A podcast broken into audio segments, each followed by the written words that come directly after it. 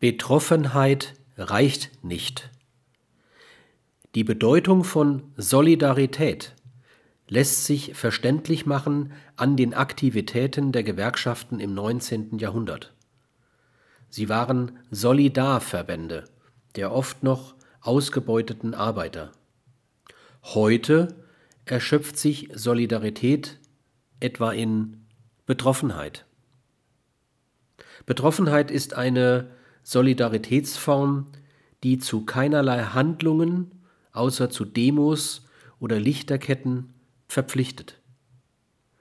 So kann man sich solidarisch erklären mit Asylbewerbern, den Moslems in Bosnien, den AIDS-Kranken und ohne dabei einen Finger zu rühren, die bestehenden Übelstände tatsächlich zu beseitigen.